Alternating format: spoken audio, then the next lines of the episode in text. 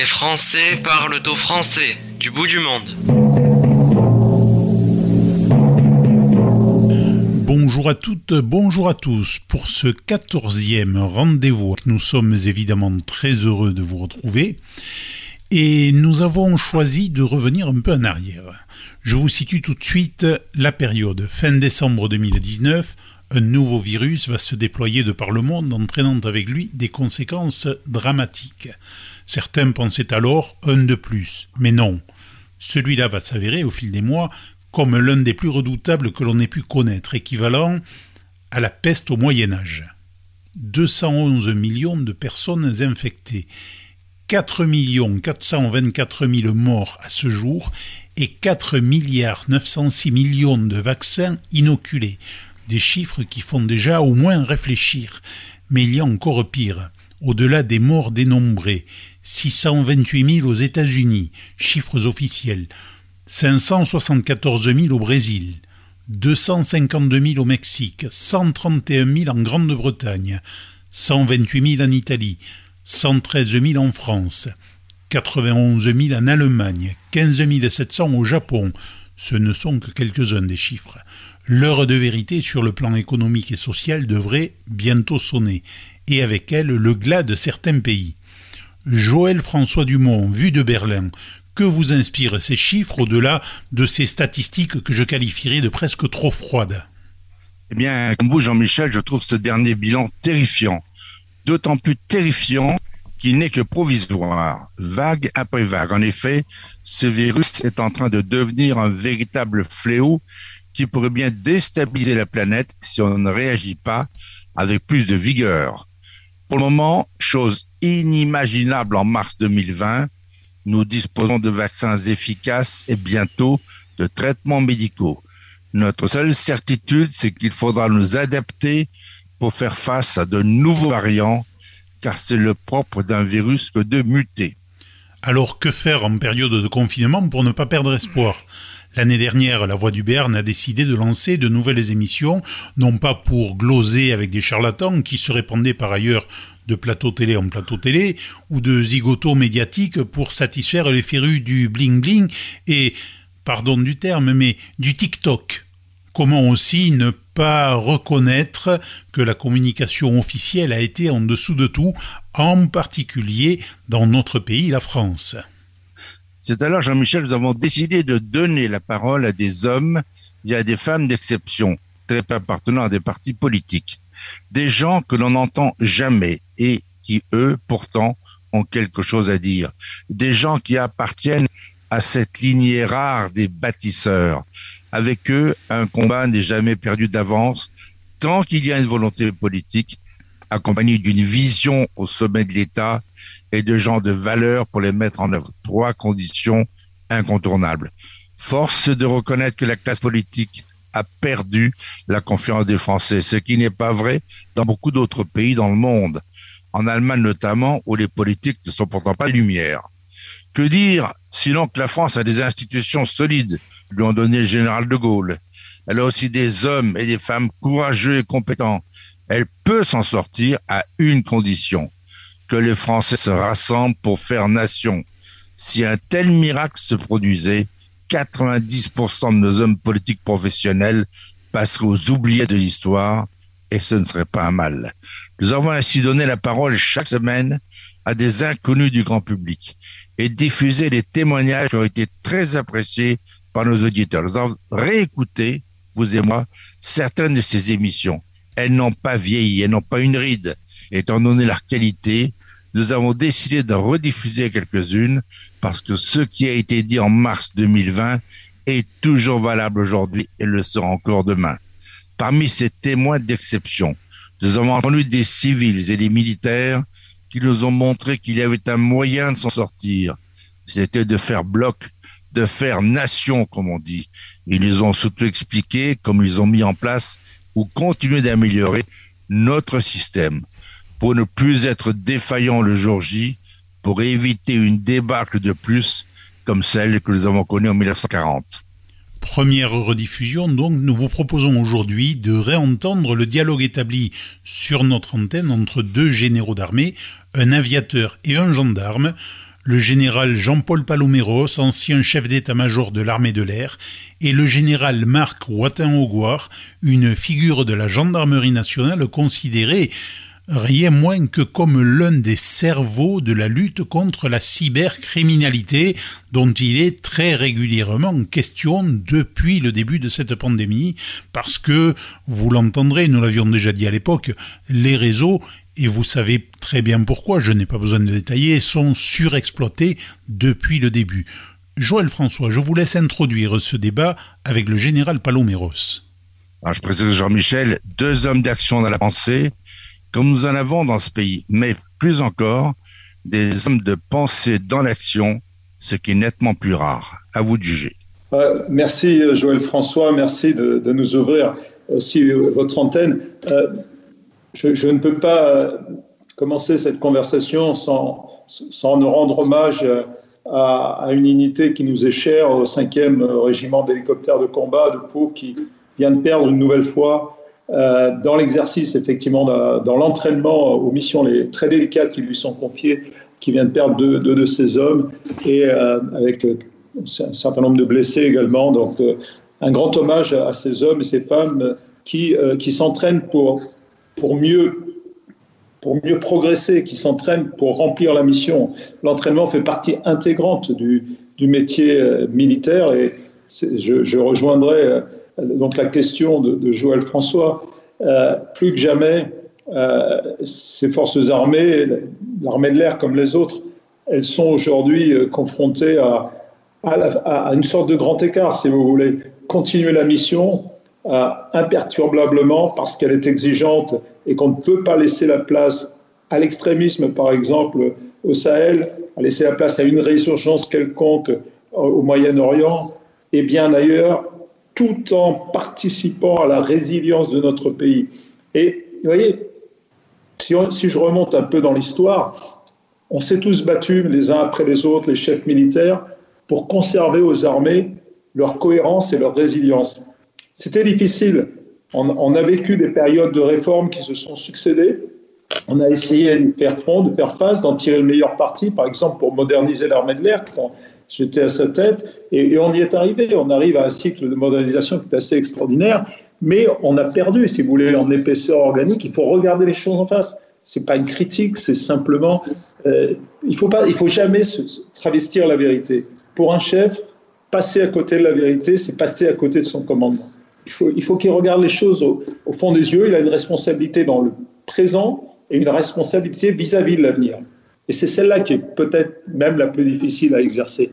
Eh bien, on a effectivement nos armées, elles sont extraordinaires, mais euh, elles agissent sous pression. Regardez le service de santé des armées. Il a, il a vécu hein, des réformes, et pourtant il est là avec les moyens qu'on lui a donnés. Pas plus, mais il, fait des miracles.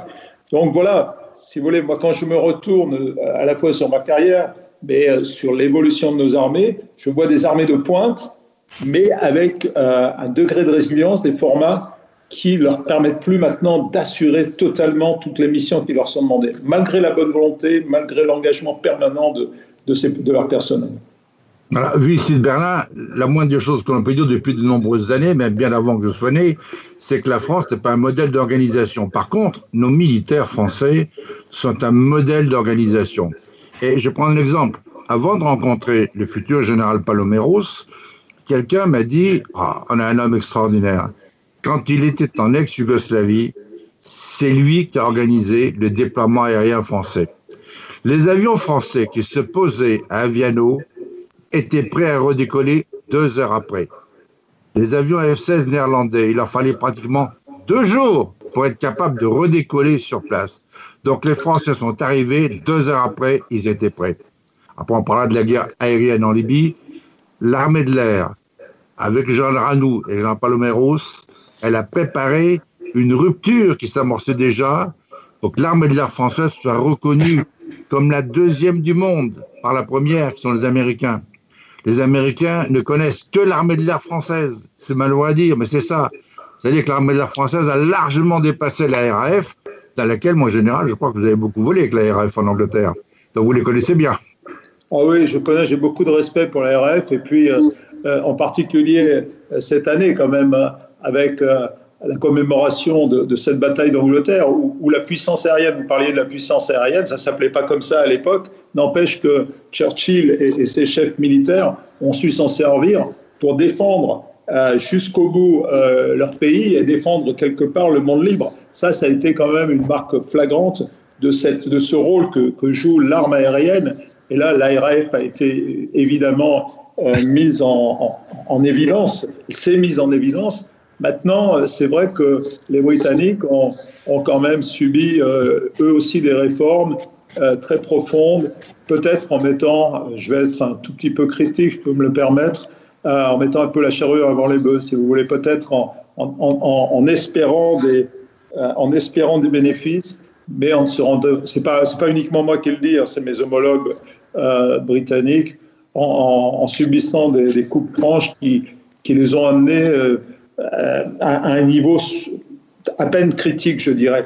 Un, autre aspect des choses, c'est aussi la dépendance vis-à-vis des Américains. Ça, c'est pour ça. Les Anglais viennent d'acheter, ont acheté le, le F-35. C'est bien, enfin c'est bien pour eux, ils ont fait un choix mais euh, d'un autre côté, ça les rend extrêmement dépendants vis-à-vis des Américains, alors que la France peut s'enorgueillir d'avoir des armées, et en particulier une armée de l'air, totalement qui lui donne une, véritable autonomie stratégique. Non seulement nous sommes équipés d'avions français et, d'armements euh, français également, ou européens, mais euh, l'armée de l'air française, c'est une des seules au monde, met en œuvre une composante nucléaire aéroportée depuis euh, d'ailleurs que le général de Gaulle a décidé d'en doter la France, c'était la première avec le Mirage 4 et la première bombe euh, classique. Aujourd'hui, euh, évidemment, on a modernisé ces composantes et ça donne à la France deux composantes nucléaires qui donnent toute la crédibilité à cette dissuasion. Donc je crois que ça, on peut en être fier. mais c'est vrai que c'est un, un combat permanent d'entretenir ces capacités. On, peut être quand on est chef de l'armée de l'air, on a, cette grande fierté, mais on sent aussi le poids de ses responsabilités vis-à-vis de l'histoire. On sait combien l'armée de l'air a compté dans l'histoire et combien elle comptera dans les conflits futurs. Et d'ailleurs, c'est le cas aujourd'hui. On ne mène plus une seule campagne sans que l'armée de l'air y soit associée.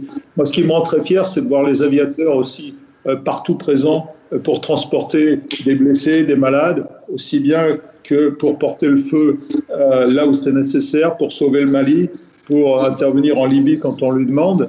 Euh, ça, c'est une armée de l'air telle qu'on les aime, avec des hommes et des femmes qui sont extrêmement motivés, compétents, bien entraînés, et qui sont servis aujourd'hui par des, des, matériels modernes.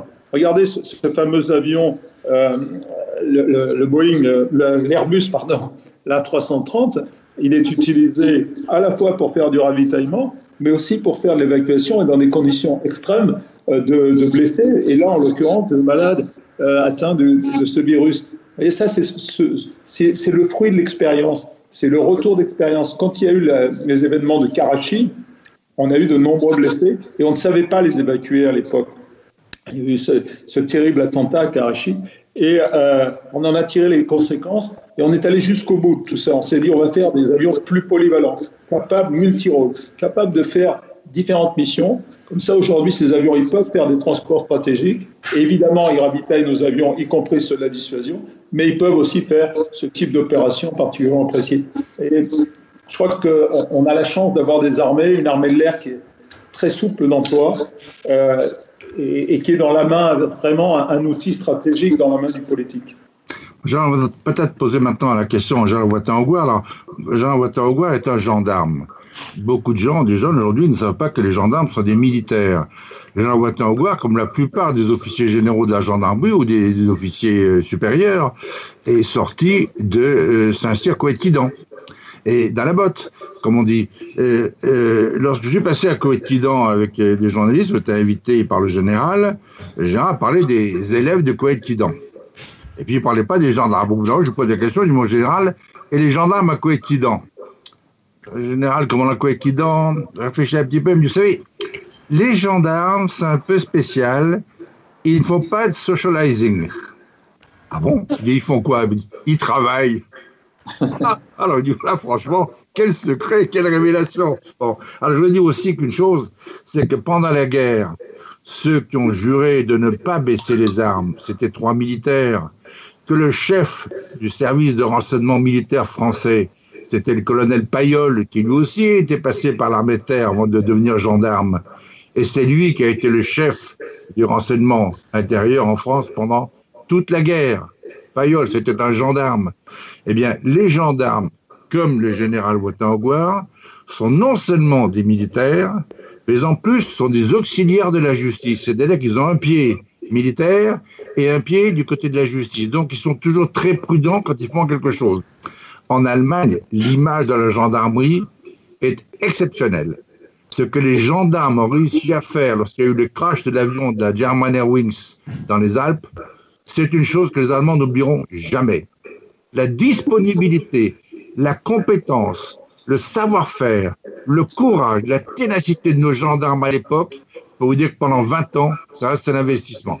Alors d'autres choses à dire. Alors mon général, vous, vous êtes lancé dans tout à fait autre chose. Je sais que je peux rappeler que les gendarmes ont été les premiers à être informatisés dans nos armées, parce que Rita, le service de transmission, c'était les gendarmes. Bon, vous avez continué. Je ne parlerai pas des logiciels que vous fabriquez en interne chez vous, parce que c'est une tradition. Mais vous êtes intéressé au cyber. Alors, le cyber, c'était un espace, une dimension qu'on ne connaissait pas. Et vous êtes devenu un expert en cyber quand vous étiez commandant de la Légion de gendarmerie dans le nord de la France. Vous avez eu l'idée de créer euh, la lutte contre la cyberdéfense, la cybercriminalité. vous avez créé le FIC. Et le FIC, aujourd'hui, ça ne fait pas 15 ans, ça fait au moins 10 ans, voire 11 ans. Vous l'avez avec un autre gendarme. Et il y a 45 pays à Lille tous les ans qui se retrouvent. Donc, mon général, la cyberdéfense, la sécurité, la cybersécurité aujourd'hui, on voit que c'est devenu une composante à part entière. Hein. Ça vous rappelle bien des combats, je suppose. Ah, écoutez, merci d'abord de, de, cet éloge euh, de la gendarmerie. Je n'aurais même pas osé le, en, faire autant, mais venant de vous, cher Joël François, euh, je, je, le prends avec euh, beaucoup de, de, de plaisir. je m'associe pleinement, moi, aux propos du général Paloméros concernant l'hommage qui doit être rendu à nos amis, nos camarades du 5e régiment des hélicoptères de combat. Euh, vous voyez, c'est euh, tout Français doit être solidaire de ses forces quand elles sont euh, dans la douleur. Mais nous, nous sommes dans une position particulière, c'est ce qu'on appelle la fraternité d'armes. La fraternité d'armes, elle unit tous les militaires, quel que soit leur grade et quelle que soit la force armée à laquelle ils appartiennent. Et le deuil de, l'armée terre, c'est notre deuil. Les souffrances des blessés, ce sont nos souffrances. Et ça, je crois que c'est quelque chose qu'il faut comprendre. Nous avons dans notre euh, institution militaire euh, une, une vision euh, très partagée de notre destin pour le meilleur comme pour le pire. Et la solidarité, c'est quelque chose de très important. On appelle ça la fraternité d'armes. Alors, sur le, euh, sur, sur, le militaire, pardonnez-moi, je ferai, avant de parler de cyber, une petite réflexion. D'ailleurs, euh, ça a été dit en ouverture, la notion de temps long. Le temps du militaire n'est pas le temps du politique. Le politique, aujourd'hui, si vous l'interrogez, quel est l'avenir Il vous parlera des prochaines élections. Et je pense que son temps est limité aujourd'hui à 2020.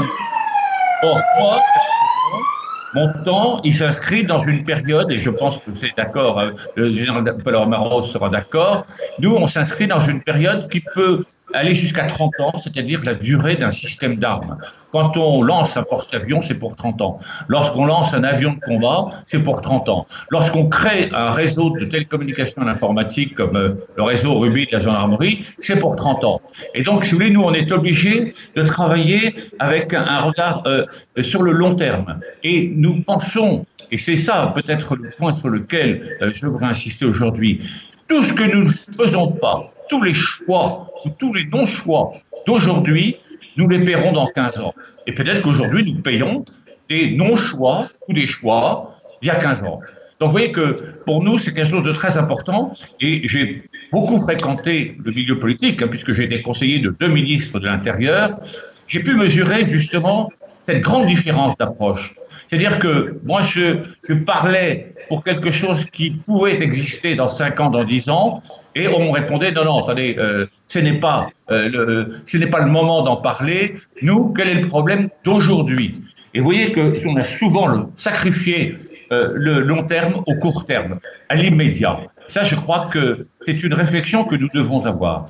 L'autre point, avant de vous parler de cyber, toujours, c'est que il y a quelque chose de très fort dans les armées, c'est ce que je qualifie d'ingénierie militaire. L'ingénierie militaire, c'est une capacité collective, ça ne veut pas dire que le chef ne prend pas lui-même sa décision seul, mais une capacité collective de préparer l'action c'est-à-dire de l'analyser, de faire de la prospective, d'analyser tous les éléments pour et contre, les inconvénients, les avantages, quels sont nos amis, quels sont nos alliés, quels sont nos ennemis, quels sont nos ennemis, ça peut être le temps, ça peut être l'argent, ça peut être bien de choses. C'est pas vraiment des, des, personnes. Eh bien, euh, tout cela, nous le faisons avec une méthode, une méthodologie qui est, à mon avis, parfaitement adapté au temps de crise. Alors évidemment, quand vous êtes en, temps normal, il ne se passe rien. On dit oh ces militaires, ils sont gentils, mais ils nous embêtent parce que ils arrivent avec euh, des conceptions, euh, des façons de raisonner qui ne sont pas les nôtres. Euh, on leur pose une question, ils, ils, déroulent toute une méthode pour montrer pourquoi ils ont choisi cette option et qu'ils nous la proposent. Et en, vérité, aujourd'hui, on est bien euh, obligé de constater que euh, cette méthode de gestion de crise, et la gestion de crise, elle ne se fait pas en crise, elle se fait avant, c'est-à-dire quand on prépare la crise. Et voyez par exemple le cyber, puisque je vais venir sur le cyber. En 2004, en 2004, j'ai travaillé avec Thierry Breton, aujourd'hui commissaire européen, et qui était à l'époque patron de France Télécom. Et nous avons rédigé ensemble un rapport sur euh, les évolutions de la cybercriminalité. J'ai eu la chance, nous avons eu la chance à ce moment-là, d'avoir une écoute, mais surtout d'avoir un événement essentiel, c'est l'attaque massive de l'Estonie en 2007. Or, en 2007, on a vu un État complètement bloqué, bloqué parce qu'il a fait l'objet d'une cyberattaque massive, vraisemblablement d'origine russe, mais ça vous montre que à l'époque, c'était un révélateur. Alors ce révélateur, il a permis justement de faire évoluer les stratégies, notamment de développer à côté de la cybercriminalité, la lutte contre la cybercriminalité, pardon, de développer une cyberdéfense qui protège contre les attaques cyber tout ce qui est essentiel à la vie de la nation, que ce soit des services civils ou des services militaires. Et on voit bien que euh, ce potentiel qui a été mis en place et qui a été je dois le dire, enrichi d'année en année de lois de programmation militaire en loi de programmation militaire, eh bien aujourd'hui, il est là pour faire face à des cyberattaques massives, certes pas aussi euh, graves que l'Estonie, mais on voit bien que les prédateurs ont compris que dans la période d'aujourd'hui, ils l'avaient déjà compris avant, l'espace numérique leur offre des possibilités inégalées. Jamais ils n'étaient aussi près de leurs victimes, Jamais ils ont été aussi loin de leur juge. Jamais ils n'ont eu un meilleur rapport, avantage récupéré par rapport au risque pénal encouru. Et ça, si on n'a pas ça à l'esprit, on se trompe. Et ça, c'est le discours que je tiens depuis maintenant de 2007. Ça fait donc, vous voyez, 13 ans que je monte le Forum international de Lille tous les ans, je vous signale, avec quand même 12 500 experts cette année, et nous avons eu 102 pays présents. Des ministres sont venus, des représentants de l'Union européenne sont venus, des représentants de l'OTAN sont venus. Pourquoi? Ben Parce que cette prise de conscience, elle est en train d'émerger. Et je dis que la crise du Covid va nous montrer que non seulement nous sommes bien rentrés dans une accélération de la transformation numérique, mais nous sommes dans une accélération de l'accélération. Ça veut dire qu'il va falloir, mais d'urgence, changer toutes nos organisations, toutes nos méthodes. Car je le dis, et, ça, je ne suis pas là pour euh, euh, être Cassandre, mais si nous ne le faisons pas, alors nous sommes mortels. Une entreprise qui ne se transforme pas par rapport euh, au numérique pour le meilleur, mais en, prévoyant le pire, va disparaître dans les dix années à venir. Les États qui ne l'auront pas fait auront perdu toute légitimité dans les années à venir. Et ça, c'est quelque chose d'assez nouveau, enfin nouveau depuis, euh, on va dire, le début de la décennie. Et ce que je voudrais vous faire comprendre, c'est qu'en fait, aujourd'hui, la défense, au sens large du terme, la défense et la sécurité nationale, c'est-à-dire qui, euh, qui, ajoute à la défense au sens militaire du terme l'ensemble des postures, y compris de sécurité intérieure, que nous devons euh, euh, prendre, eh bien, tout cela, ça a un coût. C'est une assurance. Quand on s'assure pour l'incendie, quand on s'assure pour sa voiture, eh bien, on ne lésine pas. Eh bien, un pays ne doit pas lésiner sur les moyens qu'il euh, engage pour euh, sa, euh, sa, défense et sa sécurité. Et je voudrais vous dire une chose, Thierry Breton avait fait une analyse très intéressante. Et ça, je pense qu'il faudrait peut-être qu'un certain nombre de nos amis européens ne l'oublient pas. Il avait fait une analyse très intéressante quand on parlait, vous savez, des fameux 3% qu'il ne fallait pas dépasser, la norme européenne qu'on a aujourd'hui abandonnée. Il disait, nous ne sommes pas vertueux en France. Ah bon?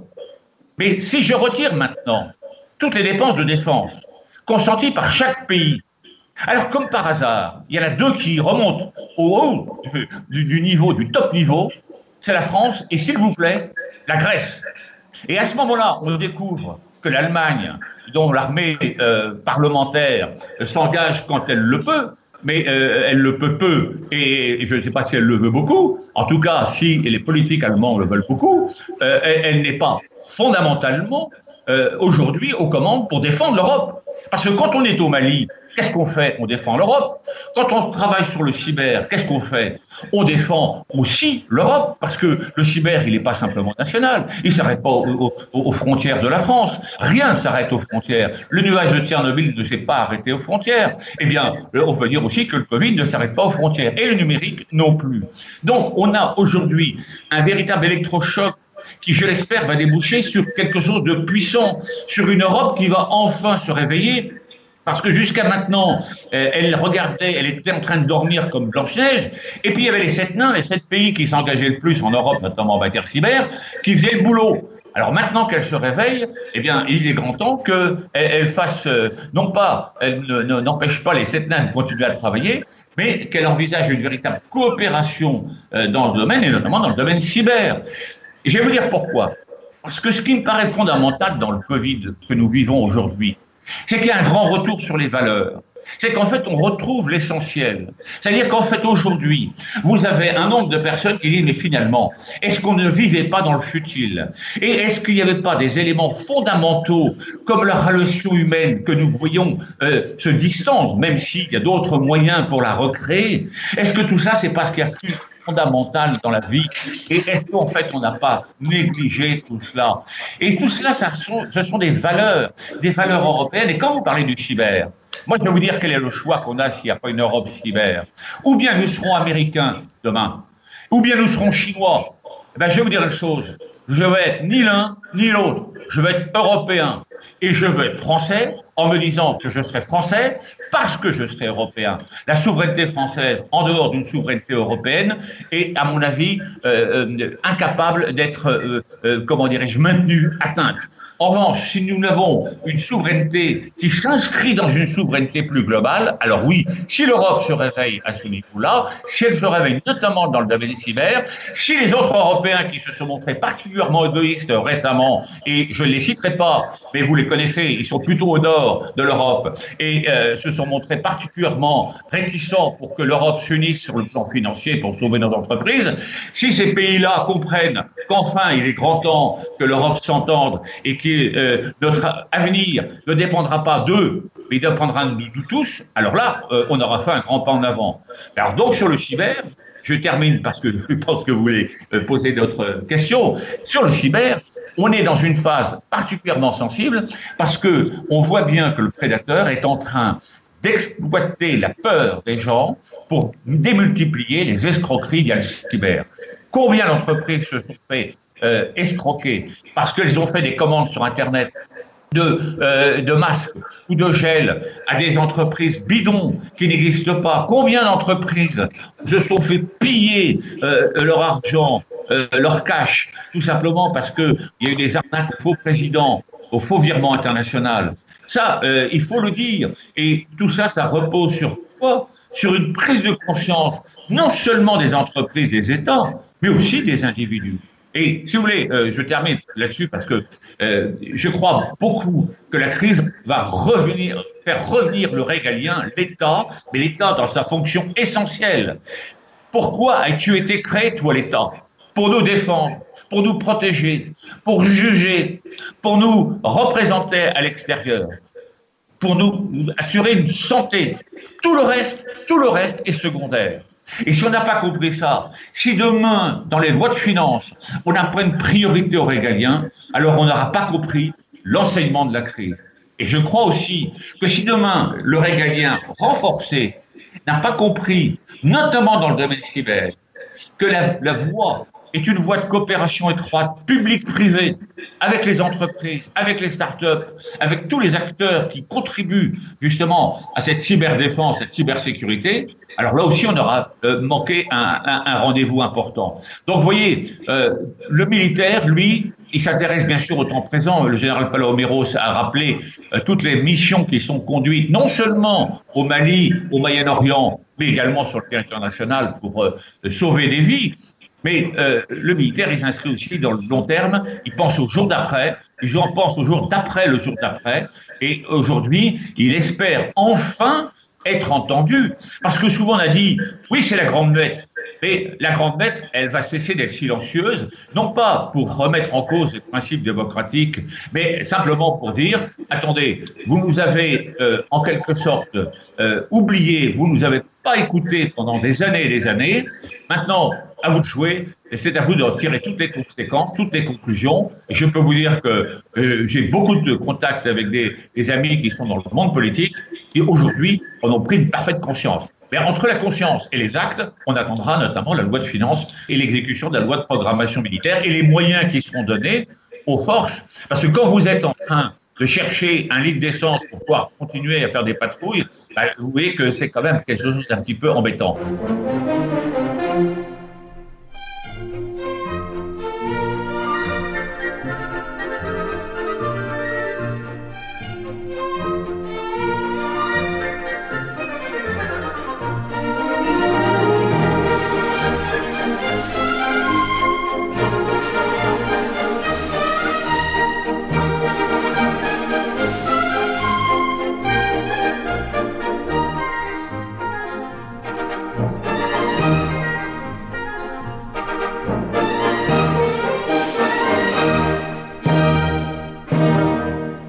Qui est très important ce qu'a dit Gérard Watangouar, c'est la notion du temps.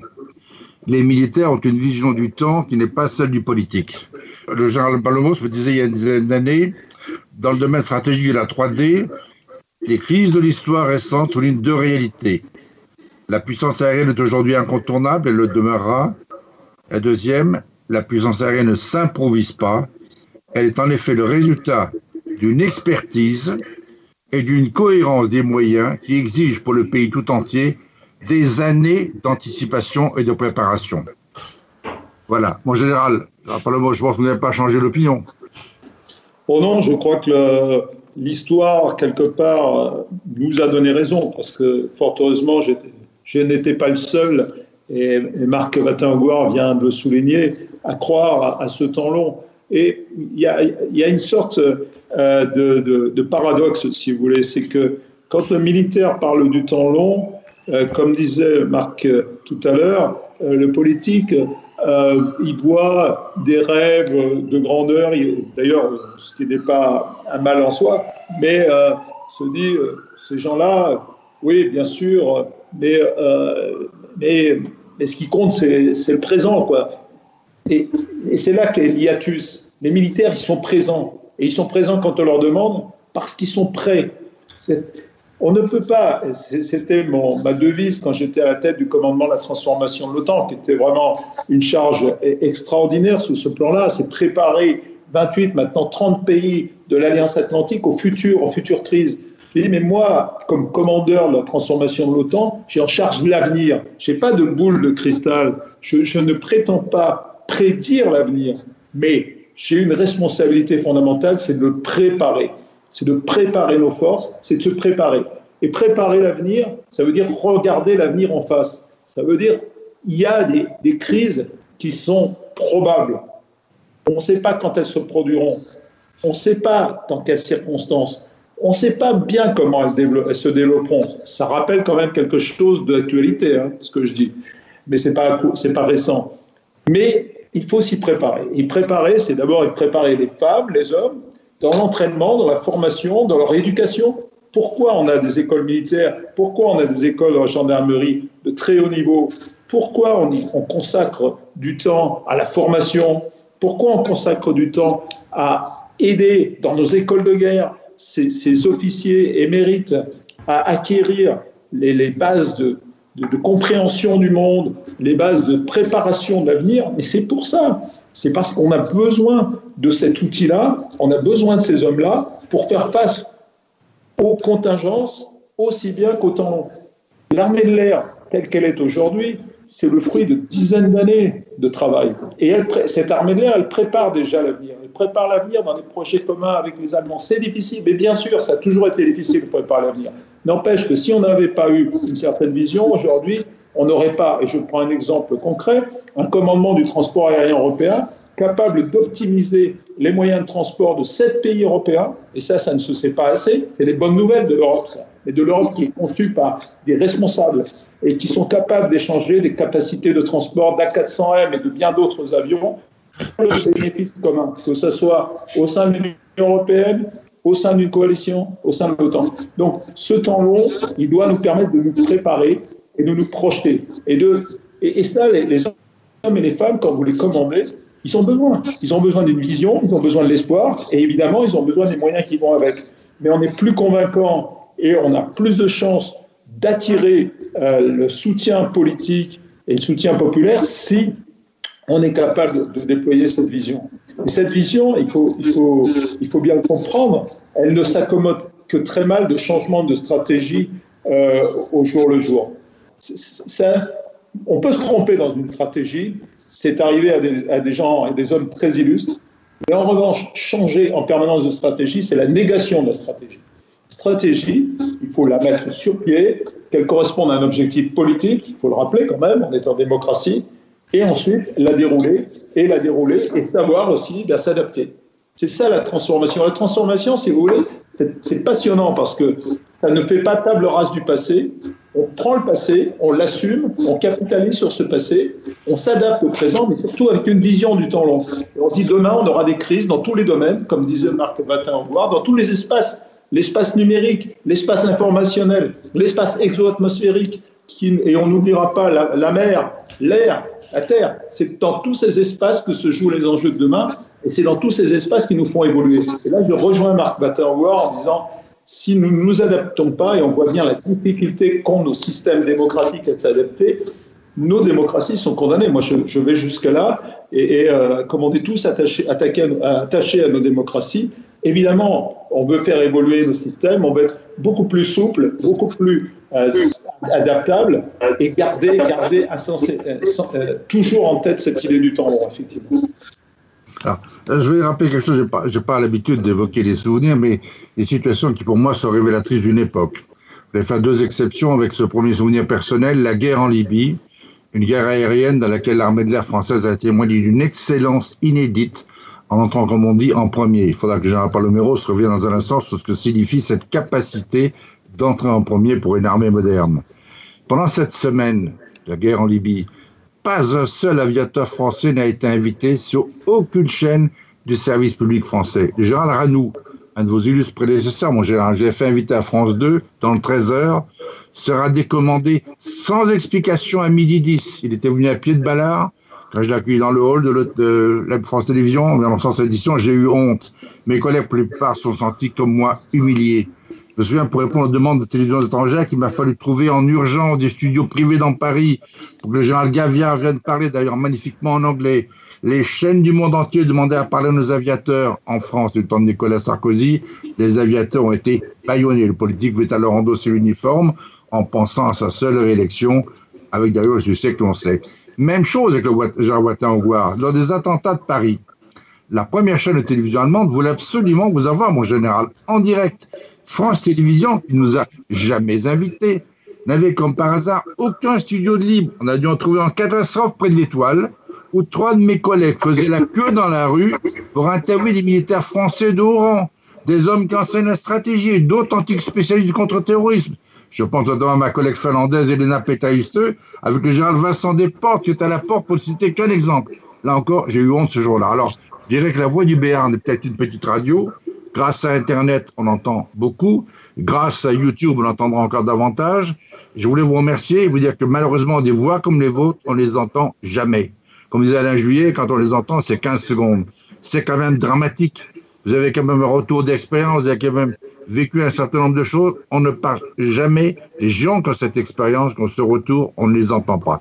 nous sommes heureux sur cette radio, cette modeste radio, de vous avoir. Alors, mon général, puisque vous parlez d'entrer en premier, la guerre en Libye s'est jouée à quelques milles. C'était une guerre aérienne. Et à l'époque, à la manœuvre, c'était vous. Ben, j'ai eu l'honneur euh, et la chance, en quelque sorte, d'être à la tête de l'armée de l'air au moment où s'est déclenchée cette crise. Moi, j'en retiens effectivement euh, cette leçon que il faut être prêt le jour J à l'orage. Il n'y a pas d'alternative. C'est ce qu'on essaye d'inculquer à nos hommes, c'est une des grandes forces de nos armées. Et euh, quand je dis de nos armées, j'y associe bien, bien, bien volontiers notre gendarmerie, parce que euh, moi, je, pense qu'on peut être très fier d'une arme qui est capable à la fois d'être une arme de sécurité au quotidien, mais aussi une arme militaire avec toutes les, contraintes que ça impose, mais surtout toute la réactivité, la disponibilité. Eh bien, l'armée de l'air, c'était ça en fait. C'était, euh, voilà, euh, il faut un peu d'anticipation quand même. On vous dit, vous suivez l'actualité, vous sentez bien que les choses se précisent. Il va y avoir le président Sarkozy euh, va avoir un grand entretien avec ses homologues tel jour. Quand vous êtes chef d'état-major de l'armée de l'air, c'est pas très difficile de vous dire, mais ce jour-là, si on n'est pas présent parce qu'il va nous le demander, on sent bien qu'il y a une pression extraordinaire pour aller sauver Benghazi, pour arrêter les forces de, de Kadhafi qui se pressaient aux portes de Benghazi et qui commençaient à bombarder cette ville. Et, et, et on a tout fait. Et sachant compter sur ces hommes et ces femmes très compétents, il m'a suffi de leur dire exactement ce que j'attendais d'eux. Je leur ai dit, mais ne faites pas des miracles, faites ce que vous faites comme d'habitude, et ça sera déjà pour beaucoup un miracle. Vous serez capable de décoller. Là, quand on vous le demandera, avec les armements adaptés, vous ferez 8 ou 9 heures de vol pour aller frapper euh, des colonnes d'artillerie, des colonnes de chars euh, en Libye, et vous rentrerez. Et c'est exactement ce qui s'est passé. Et ça, on a été les seuls à pouvoir le faire parce qu'il y avait des tergiversations parmi nos alliés pour savoir ce qu'il fallait faire. Et là, le président de la République, en l'occurrence le président Sarkozy, chef des armées, a décidé. Quand le président chef des armées décide dans notre Constitution, pour les armées, il n'y a pas de discussion. Il faut être là quand on lui demande. C'est ça. Mais tout ça, c'est pas le fruit du hasard. C'est pas le fruit du hasard si on est capable de faire la même chose au Mali quelques années plus tard. Si aujourd'hui on peut se déployer, c'est vrai de toutes les armées. Je, je parle de l'armée de l'air, mais c'est vrai pour les autres, bien sûr. Euh, c'est cette préparation, on peut en être fier. Je crois qu'il faut savoir le, dire aussi. Peut-être qu'on n'en parle pas assez et pas assez bien. je, le vois bien dans l'actualité. Je vous remercie encore de nous ouvrir votre antenne. On parle surtout des, militaires quand ça ne va pas. En ce moment, on parle du porte-avions qui arrive avec. Bien sûr, c'est difficile. On, vit dans un monde où les militaires sont aussi des, des citoyens. Ils vivent dans la, société, mais avec ces qualités propres qui font qu'ils s'engagent pour la société. Ils s'engagent pour protéger, pour défendre la société au péril de leur vie. C'est c'est admirable et, c'est vrai que c'est un honneur, euh, en particulier quand on est chef d'état-major, d'être là dans ces moments-là. Euh, moi, je ne sais pas comment leur dire merci à ces gens-là. On ne peut pas, c'est simplement les considérer et leur rendre ce témoignage et aussi de temps en temps le reconnaître en termes sonnants et trébuchants parce qu'ils le méritent largement. En général, euh, beaucoup d'anciens de l'armée de l'air, quand ils parlent de l'armée de l'air, ils ont tous le même mot. C'est une famille. Bah, c'est une famille et une équipe à la fois, si vous voulez. C'est ça qui est, qui est, très fort, c'est qu'on se sent très solidaire, mais c'est une solidarité qui est organisée également.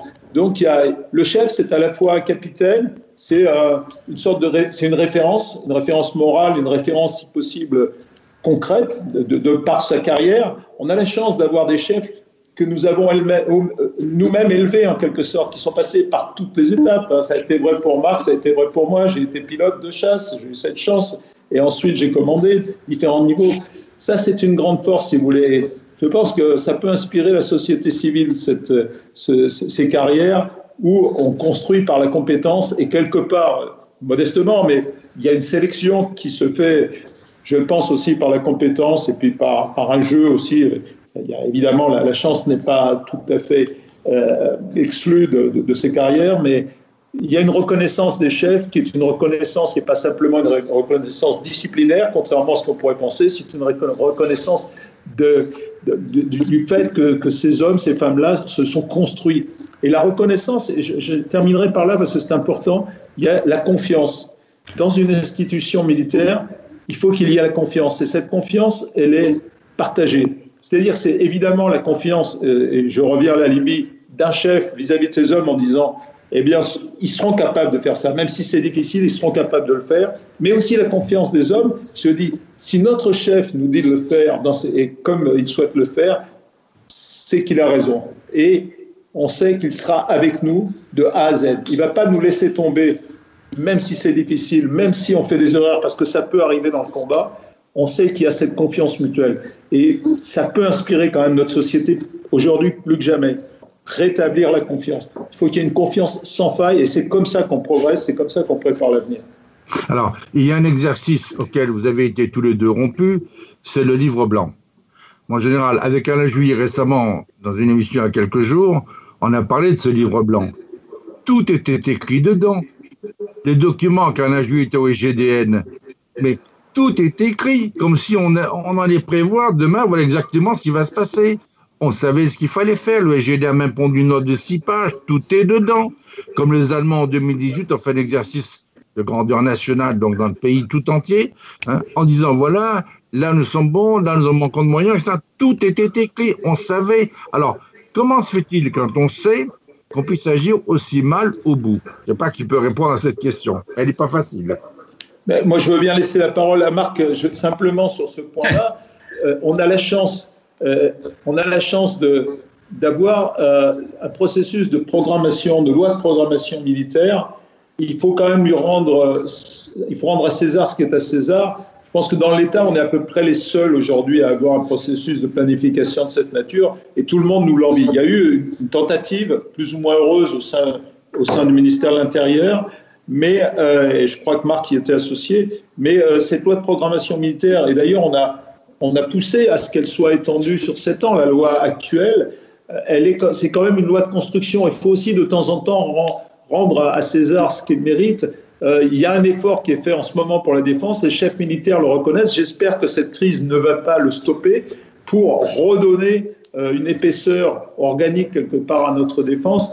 Mais c'est vrai que si vous écrivez d'un côté ce que vous pensez et comment vous voyez l'avenir, et si vous ne mettez pas vos actes en accord avec ça, chercher l'erreur. Vous la payez à un moment ou à un autre, c'est clair, net et précis.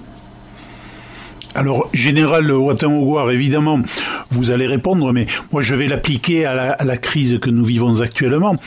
Les administrations, par exemple, ont découvert qu'il fallait s'équiper en urgence pour le télétravail avec du numérique, ce qui implique forcément une baisse du niveau de sécurité habituel des outils qui sont utilisés par toutes les fonctions publiques. J'en parle vraiment au pluriel l'œil d'expert que vous allez forcément poser là-dessus va être critique, mais je vous laisse le temps de nous expliquer en quoi la fragilité peut être, euh, euh, exagérée ou bien en quoi elle peut être sous-estimée.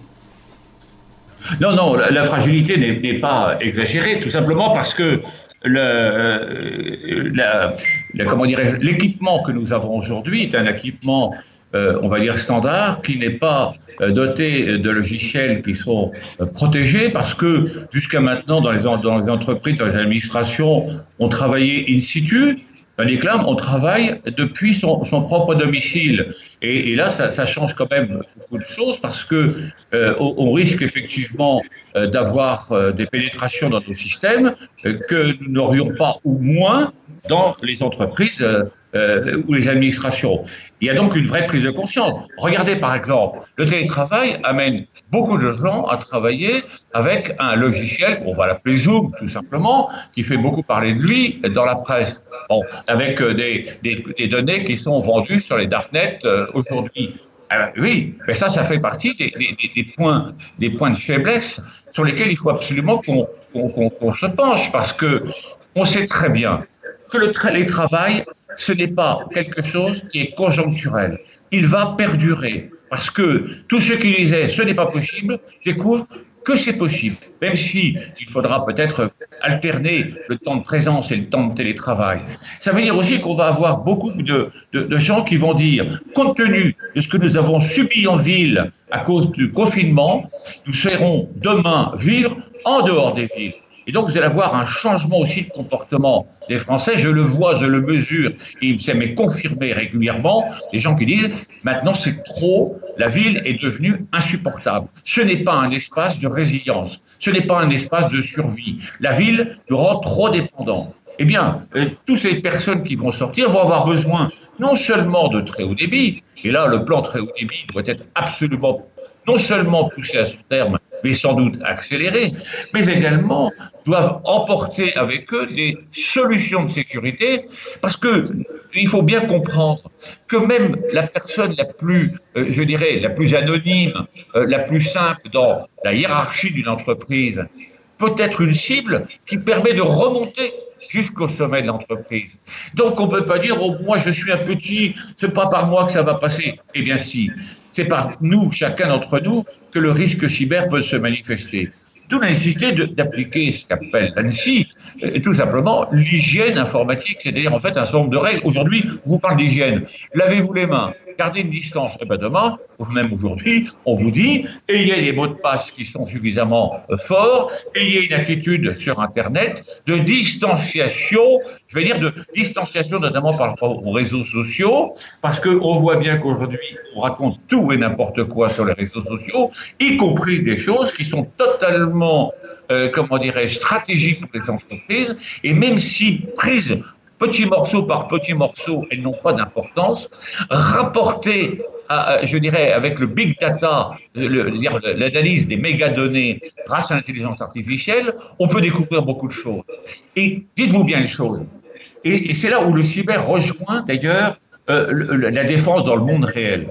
Aujourd'hui, il est clair qu'il y a deux puissances dans le monde qui cherchent à détruire la démocratie. Détruire la démocratie comment? Eh bien par l'action sur les esprits. Là aussi c'est important. On pense souvent à l'action sur les ordinateurs. Moi je dis attention à l'action sur les esprits. Regardez la propagande. Regardez comment euh, nos voisins russes, regardez comment les Chinois, d'ailleurs il a fallu quand même convoquer l'ambassadeur de Chine pour lui rappeler quand même qu'il y avait des règles essentielles dans la courtoisie internationale. Regardez comment ils utilisent aujourd'hui le système pour, pour nous dire, regardez comme les régimes forts sont plus forts que les démocraties par rapport au Covid. Oui, seulement combien de Chinois sont morts réellement Quelle est la réalité de l'ampleur euh, de la, pandémie en Chine? Donc vous voyez que le cyber, c'est pas simplement une cyberattaque sur nos systèmes, c'est aussi une cyberattaque sur nos esprits. Et là, je crois qu'il y a une vraie mobilisation et se reporter encore une fois sur les valeurs. Ça, c'est quelque chose qui est très important. Je reviens, moi, sur euh, les, les, livres blancs. J'ai travaillé sur le livre blanc 2008 et 2013. Je peux même vous dire, j'avais commencé déjà un peu à travailler en 1994, quand j'avais proposé la notion de continuum défense-sécurité. Là, à l'époque, on m'a répondu que ça n'avait aucun sens. Aujourd'hui, tout le monde en parle. Et bon, ça, c'était l'équipe Léotard qui ne voulait pas entendre parler de ça, qui voulait, en, quelque sorte, gérer ce que d'autres avaient appelé les dividendes de la paix. Bon, simplement, dans le livre blanc de 2008, comme de celui de 2013, on parle de la pandémie. On parle d'une pandémie avec une forte létalité. Qu'est-ce qu'on a fait après? On a déconstruit le système de défense et de sécurité, avec notamment la révision générale des politiques publiques. On a déconstruit. Regardez, quand on parle du service de santé des armées, on a fermé les hôpitaux comme le Val-de-Grâce. Mais c'est quelque chose d'absolument invraisemblable. Vous noterez d'ailleurs, et j'espère d'ailleurs qu'ils vont poursuivre dans cette euh, posture, que les hommes politiques, que les responsables, qui expliquaient que c'était génial, qu'il fallait que faire comme ça, au nom de la mutualisation, au nom de la rationalisation, au nom des économies, sont aujourd'hui terriblement silencieux. J'espère qu'ils vont continuer d'ailleurs à l'être, parce que s'ils ne le sont pas, on va leur rappeler leurs propos. On va leur rappeler tous les rapports qui ont été faits, toutes les inspections, tout ce qui a pu être dit, en nous disant qu'on n'avait rien compris et qu'en fait, eux, ils étaient porteurs de la vérité.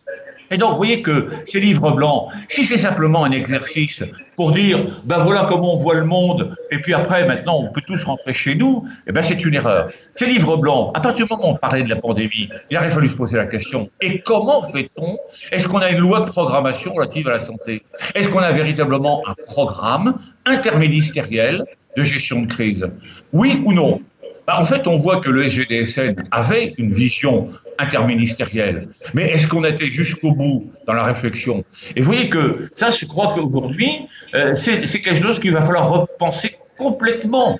Alors, certains disent, bon, on va revenir comme avant. Ben, je dis non, on reviendra sûrement pas comme avant. Et si on revient comme, comme avant, alors on peut s'attendre au pire demain et après-demain. Si on a compris les enseignements de la crise d'aujourd'hui, alors on va faire un grand bond en avant en matière de cybersécurité, en matière de protection des populations, en matière de protection de nos entreprises. Parce que nos entreprises sont tous les, tous les jours victimes de cyberattaques.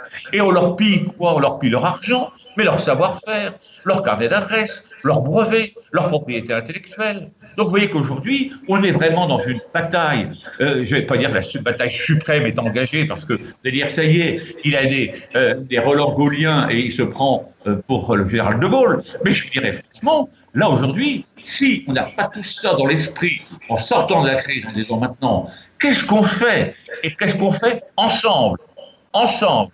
Vous savez, il y a un point quand même qui est intéressant. Posez-vous la question de savoir comment le secteur privé de la santé est intervenu dans le Covid. Alors on me dit aujourd'hui, il est intervenu mais un peu en retard. Mais pourquoi il est intervenu en retard? Alors les hôpitaux se sont vidés pour préparer l'arrivée de gens dans le Covid. C'est qu'il n'y avait pas de préparation, ou alors il n'y avait pas d'articulation, ou alors il n'y avait pas eu de coordination. Et donc tout cela aujourd'hui, ça doit euh, nous permettre de tirer des conclusions. Et en tout cas, surtout, ne plus penser à la notion de dividende de la paix.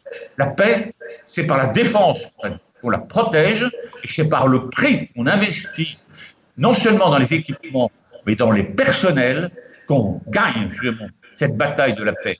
Et ça, je pense qu'aujourd'hui, il va falloir que ce discours politique soit enfin un discours qui passe. Parce que vous comprenez, quand vous avez des élections, des élections européennes ou d'autres, on vous explique que dans le programme, on va euh, donner 3 euros de plus au remboursement pour une paire de lunettes. C'est pas un discours politique, c'est un discours d'apothicaire.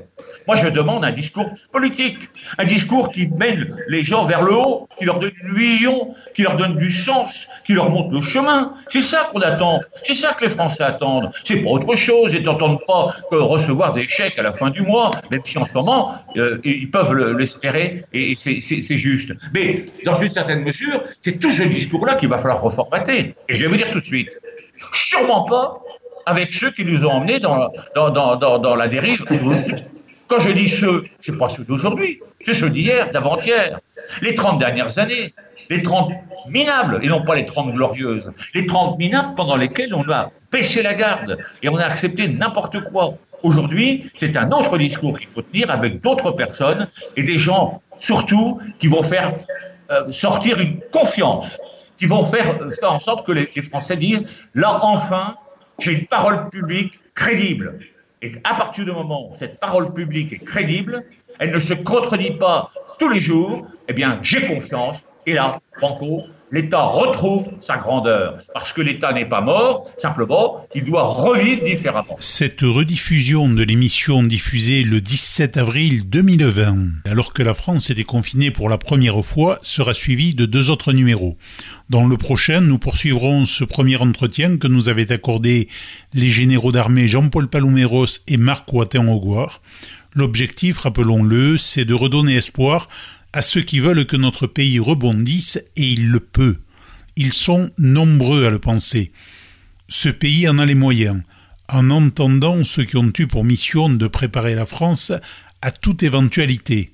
Ce qui aujourd'hui fait cruellement défaut, on le mesure chaque jour davantage, c'est en priorité une classe politique qui soit au service de la nation, avec un véritable chef, un homme ou une femme, qui a fait ses preuves et qui porte une vision, une personne pour porter les valeurs qui ont été celles des bâtisseurs de notre histoire de France. Cela va sans le dire, mais Jean-Michel, cela va encore mieux en le rappelant, qu'il n'y ait pas à nos yeux de maires, d'élus, de députés ou de sénateurs qui ne soient pas à la hauteur de leur mandat. Ceux-là sont l'honneur de notre démocratie et ils n'ont pas démérité. Par contre, il y a une ribambelle de politiciens professionnels qui occupent le haut du pavé, qui ferait bien d'y retourner ou de se trouver un métier et d'arrêter de se servir de la France pour la mettre en coupe réglée, comme ils l'ont fait pour certains depuis près de 20 ans. Un destin, cela se construit. Il en va pour un individu comme pour une nation. Pour cela, mieux vaut donc élire, donc choisir des hommes et des femmes courageux, des professionnels qui ont fait leur preuve en abandonnant ces charlatans de la politique qui n'ont aucune envergure.